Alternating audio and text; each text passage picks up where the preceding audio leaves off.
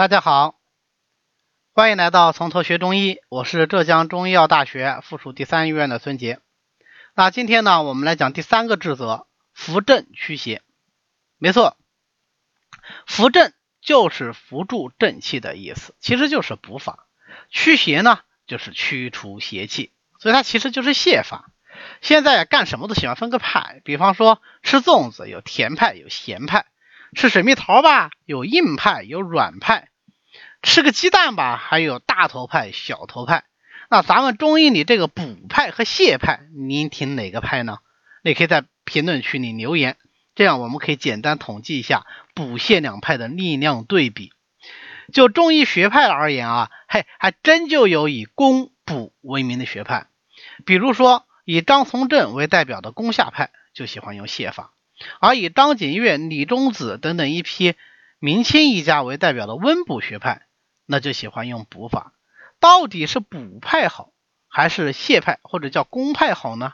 我们今天先来学习一下补泻这个基本之则啊，或者说扶正驱邪这个基本之则，然后大家再来回头想一想你的选择，看你会不会改主意。扶正驱邪这个职责其实包括扶正和驱邪两大方面，以及二者的各种组合。我们先来看看扶正，也就是补法。所谓的扶正法，就是指扶助人体正气的不足，而机体的正气，无非也就是阴阳气血精津液。那么扶正呢，就是用各种方法来补充人体这些不足的正气。阴不足了，养阴；阳不足了。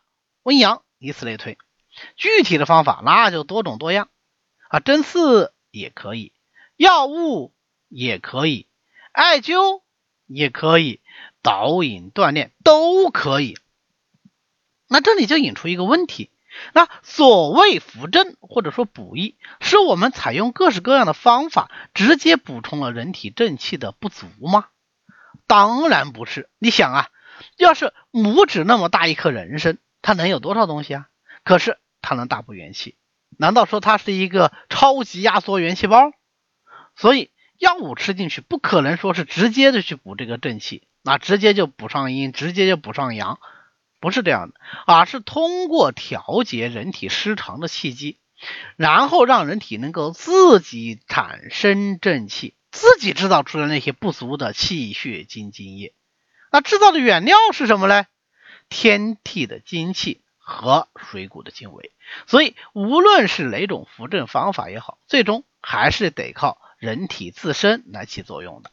啊，这一点我们必须牢记在心啊！这个跟现在的营养学不一样啊，缺氨基酸补氨基酸，缺微量元素补微量元素，缺气补气，缺血补血，不是这样的啊，不是这样。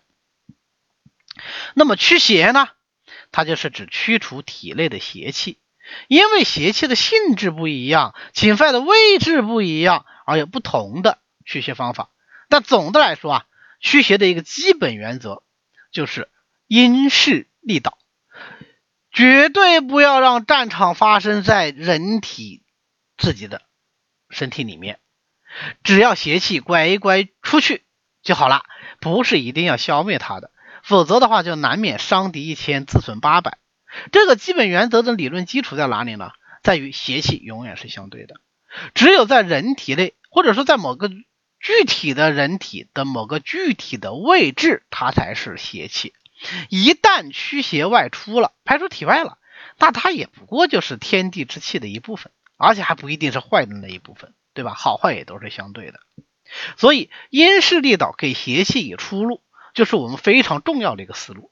它的结果就是驱邪方法可以非常灵活，邪气在表，汗而发之，用发汗的方法让邪气从皮毛肌表而去；邪气在上，那就因而悦之，用吐、用取涕啊、打喷嚏的方法让邪气从上窍而出；邪气在下呢，咱们就引而竭之，引就是引导的意思啊，竭就是竭尽全力的竭，用。通大便利小便的方法，让邪气从下窍而出，痰涎淤血，咱们都可以让它由六腑而出。这个就是驱邪的职责。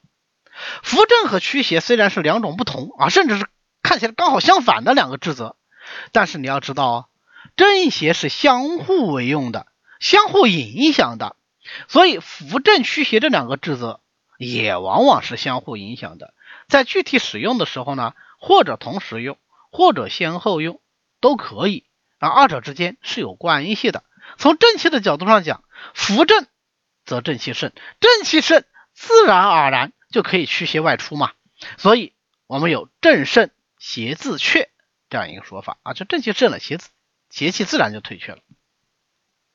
但是从邪气的角度上讲呢，驱邪则正气自安，所以还有邪去。正自安的说法，根据正邪力量的对比，它的这个具体情况，我们既可以扶正以驱邪，也可以驱邪以扶正。这就是为什么说攻下派呀、温补派呀，它都可以存在，都有道理。更多的时候，我们可能还是既要驱邪又要扶正，这就是所谓的攻补兼施。如果是采用攻补兼施的方法，一般来说，总还是要一个主次的。或者是扶正为主，或者是驱邪为主，有的时候还会采用各种不同的先后顺序啊，比方说先扶正再驱邪，或者是先驱邪再扶正。这么一说，好像一下子就复杂起来了。其实一点也不复杂，只要你辨清疾病的根本病机，那么无论采用怎样的具体方法，其实都可以的。就好像是两军对垒，只要是知己知彼，那么具体采用什么战术都行。这个当然取决于战场的具体形势，但是呢，也可能跟主战的将官有很大的关系。只要说不违反扶正不留邪、驱邪不伤正这个基本原则就可以。当然，这也不能说全无章法，也不能说没有一定之数啊。你比方说这个朱丹溪，他在跟着罗织地学医的时候，曾经有个很年轻的僧人啊和尚昏倒在他们门门前。朱丹溪收留了这个僧人以后呢，发觉这个僧人其实是有伤寒的病啊，要用泻法。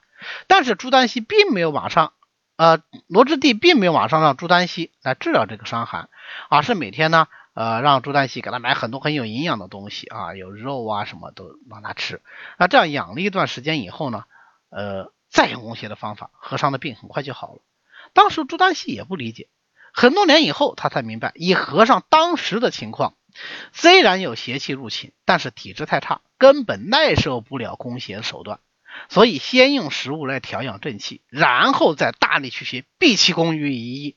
啊，这个就是扶正驱邪的一个很好的例证。有的时候虽然说正气已虚，但是邪气更盛呢。这个时候如果不驱除邪气，而是想着先扶正的话，可能补益的正气反而导致邪气更加用盛。那就应该先去驱邪。比如说，一个素体脾虚的病人，一不小心又吃多了，形成了食积症啊。我们老是拿食积症来举例子，因为现在呃实在是吃吃东西吃好东西太多啊。呃，最近又是过年啊，可能我们很难逃出饮食这一劫呀。这个时候，如果他脾胃本身很健旺嘛，那也无所谓啊，这个食物自己就运化了。但是不行啊，他脾虚啊，哎，得病了。这个时候咱们就不能说咱们治病必先求本啊，咱们先健脾，等那个脾气健运了就好了。一个呢来不及，二一个呢你健脾的这些药往往会加重气机的壅塞。